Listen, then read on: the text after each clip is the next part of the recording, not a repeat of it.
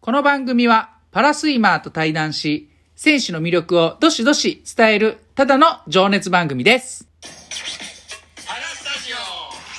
はい。はい、じゃあ、ということでね。あの、パラスタジあオ、のはい。えー第2回ゲスト、はい斉藤元気選手を引き続きお招きして、はいお話聞いていきたいと思います。よろしくお願いしおます。願いします。えー、その2は、あの、水泳について、いろいろね、話を伺っていきたいななんて思ってるんですけども、パート1は、障害についての話をね、いろいろ伺ってきたわけなんですけど、ちょっとそこで聞けなかった部分で、一つだけね、聞きたい話がありまして、斉藤選手、その障害があって、なんかその、コンプレックスみたいなんて、あったりするんですか一番その障害っていうものを感じるきっかけになったのはやっぱその高校の卒業するタイミングで、うんえっと、周りの友達が車の免許を取ると思うんですけど、はい。はいうん。そのタイミングは目あの目が悪いので免許が取れないんですよ。はいはい。あ自分って障害者なんだっていうふうに気づいたというか僕運転できないんだっていうふうにはちょっと思いましたね。そうまなんあ、ですそね。の周りができ、やってることを自分もできない時に、あ、ちょっと自分ってやっぱ障害者なんや、みたいなのを感じたってことやんな。そうですね。その免許取ることばっかりは、うんその自分が頑張ってもどうすることもできないので、はいはいはい。これは一番感じましたね。なるほどね。なんか、その、それまではじゃあ基本的に、なんていうんかな、みんなと周りと一緒に、普通に基本的に生活してたんかな。そうです。もう僕は盲学校も通ってないので、うんうん。普通に一般の体育とかも、うんその球技とかも、うんまあ、本当にうまくはできないですけど、まあなんかちょっと下手なやつみたいな感じで混ざってやってたりとか、はいはいはいはい。そんなにその日常生活で障害っていうものを感じることは少なかったですね。はいはいはいはいなはるいほ。どね。うん。ははい。じゃあそんなね、えー、斉藤選手がその水泳を始めたきっかけっていうのを聞いていきたいなと思うんですけども。まあ一番最初は幼稚園の時なんですけど、はい。まあ近所のスイミングスクールに、えっと、まあ夏場にみんなで通いに行くっていうのが、まあ、なんていうんですか、水泳スクールみたいな企画があって、うん。そこでまあいろいろ毎年行ってたんですけど、うんうん年長の最後の夏の時に、あの、水泳を、まあ来年から小学校に上がるんで続けられないっていうことで、なんか泣いたらしいんですよ。うん。はいいは。はいいい。はいはいはい。それで、親が、まあ、あの、続けさせてくれて、っていうのが水泳というか、まあ、スクールの始まりですね。うんうんうん。じゃあそっから普通に、まあ、スイミングで水泳を始めて、で、はい高校まで普通にあれやんな、日大山形やったっけはい。日大山形普で。通に健常者として水泳部に入ってスイマーやったもんな。はい。で、その後に元気はあれやったっけなんか筑波の学校かなんか行ったんやったっけ筑波技術大学っていう大学で、えっと、視覚障害とうん聴覚障害の人たちを受け入れてる大学があって、まうあ、んそこに入学をしましはた。う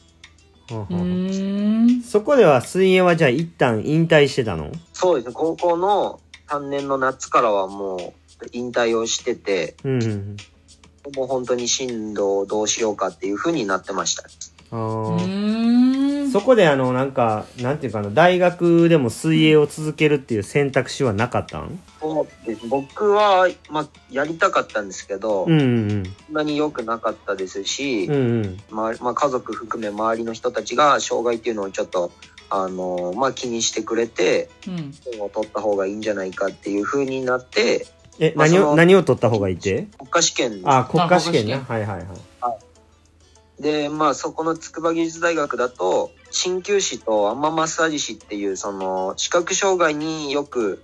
勧められてる国家試験があるんですよ。うんはいはいはいはい。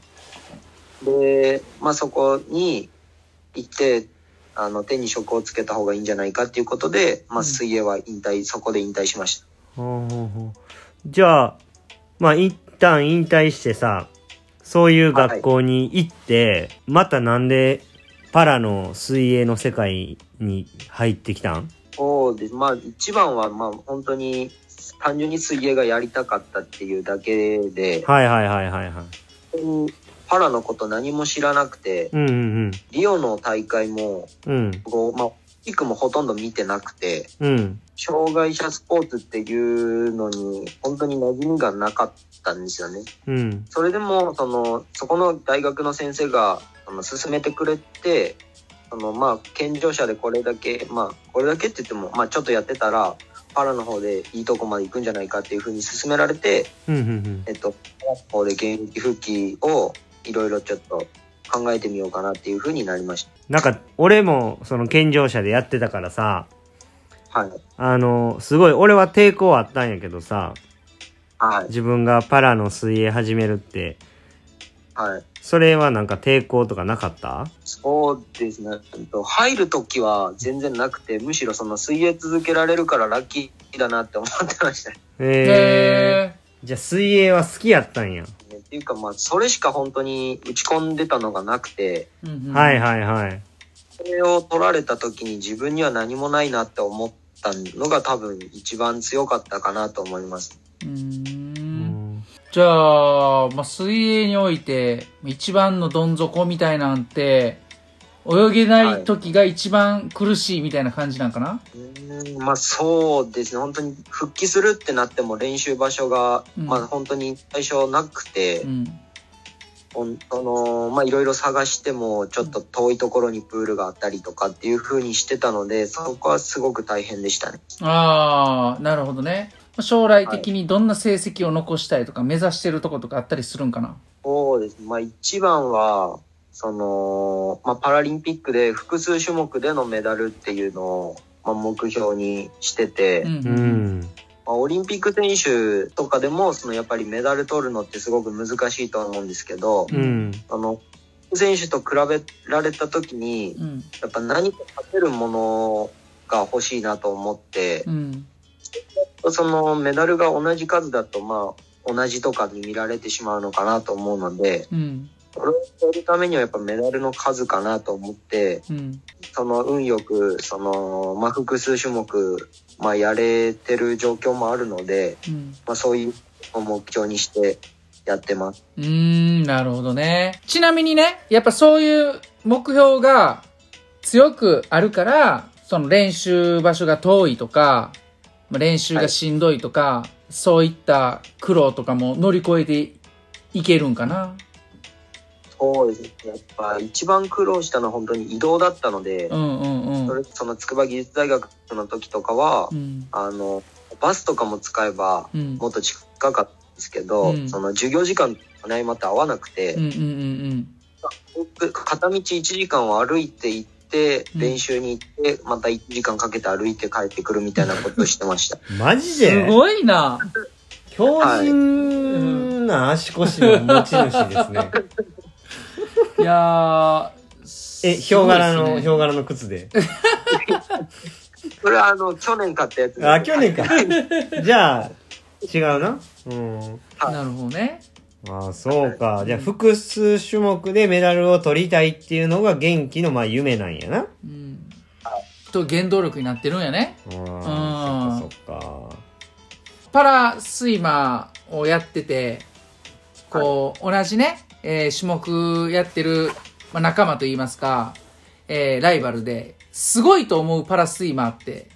いてるんですかね。そうですね。でもその、まあ、同じ所属国士舘大学の選手なんですけど、川原啓生さんっていう選手が、うん。まあ、僕の一上でいるんですけど、うんはいうんうん。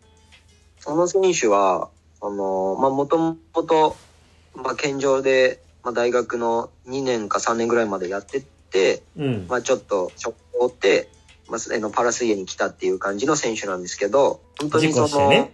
運動神経がすごく良くてう、んううん。ん。こことかもやっててう、ん、な、何やっててってスケートボードとあ、かス、ケートボード。はいはい。で、まあ、その、雪山に行けばスキーとかう、ん。スノーボードもやっててう、ん。まあ、いろんな、本当に動くことが好きで、うん。